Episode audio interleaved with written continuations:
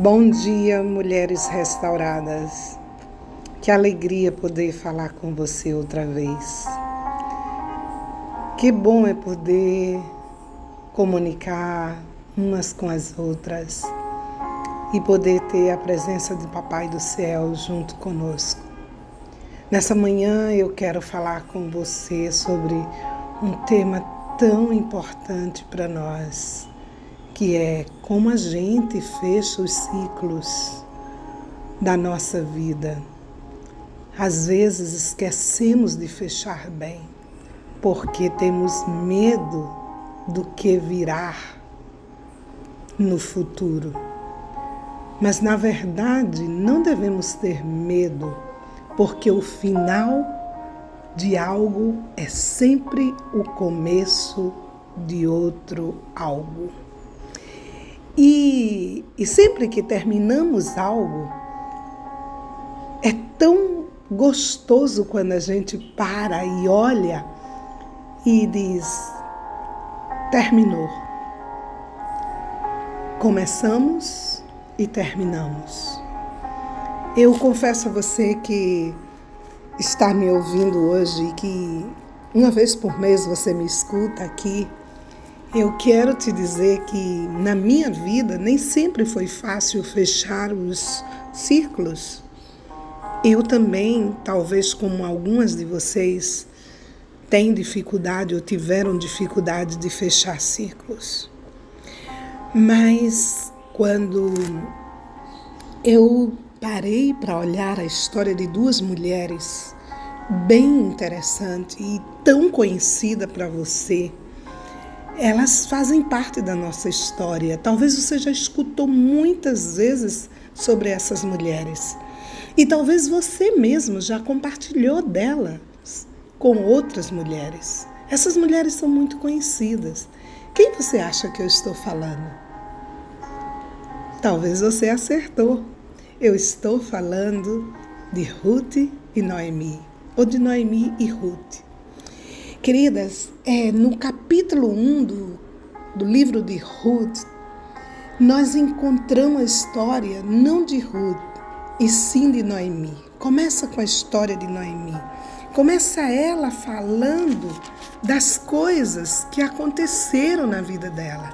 Em especial, é a história do marido dela, não é? É de Elimelech.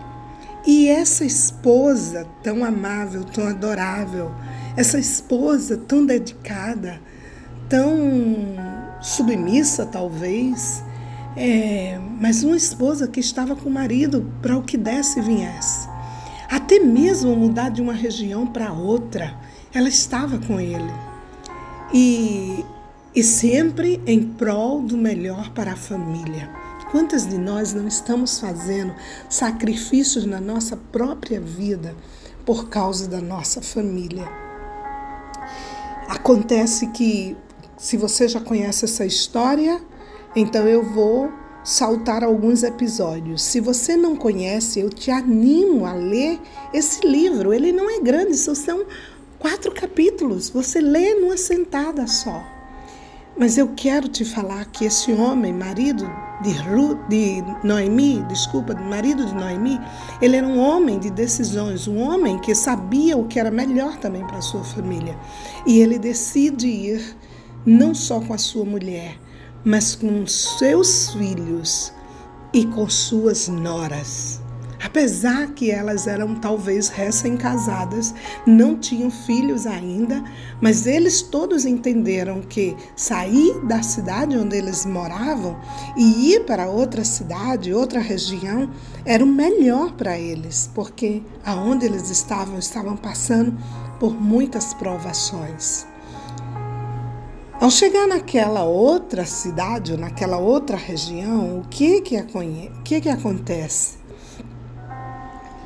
Primeiro, Elimelec morre. E Noemi começa a sofrer com algo chamado duro, não, o seguinte, muito duro, a perda do amor da sua vida.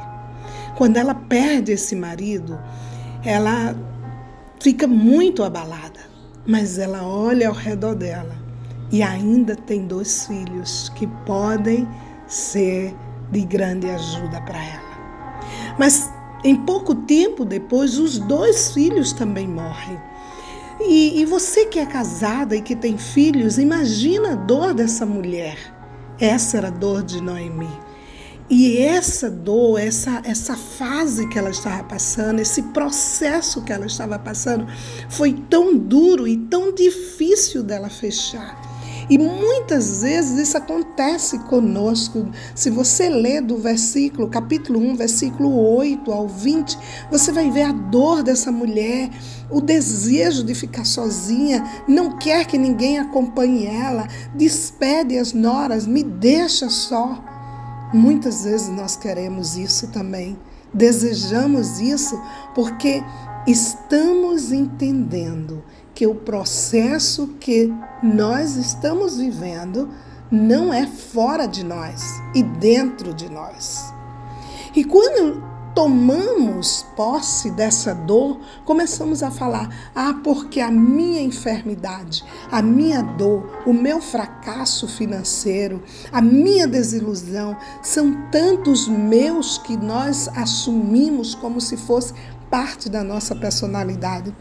E no caso de Noemi, isso foi tão profundo na vida dela e ela estava tão arraigada com essa dor que ela escolhe mudar o nome que os próprios pais dela tinham dado para ela. Ou seja, ela queria se desligar de tudo que fazia parte do passado dela, inclusive a identidade dela. O nosso nome é, conecta com a nossa identidade e ela quis cortar isso. E ela chega a dizer: Não me chame mais Noemi. E você sabe o que significa Noemi?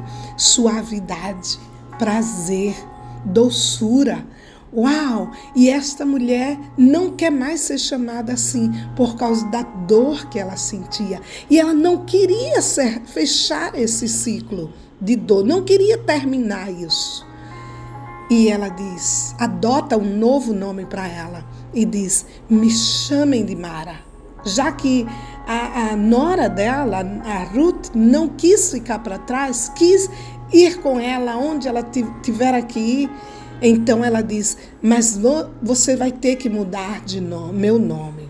E quando chega na cidade, e as pessoas que tinham ficado na cidade e tinham passado por toda aquela turbulência que a, a região estava passando, pergunta: Essa é Noemi, a esposa de Elimeleque? E ela diz: Não me chame mais de Noemi, porque por causa da minha amargura me chame de Mara.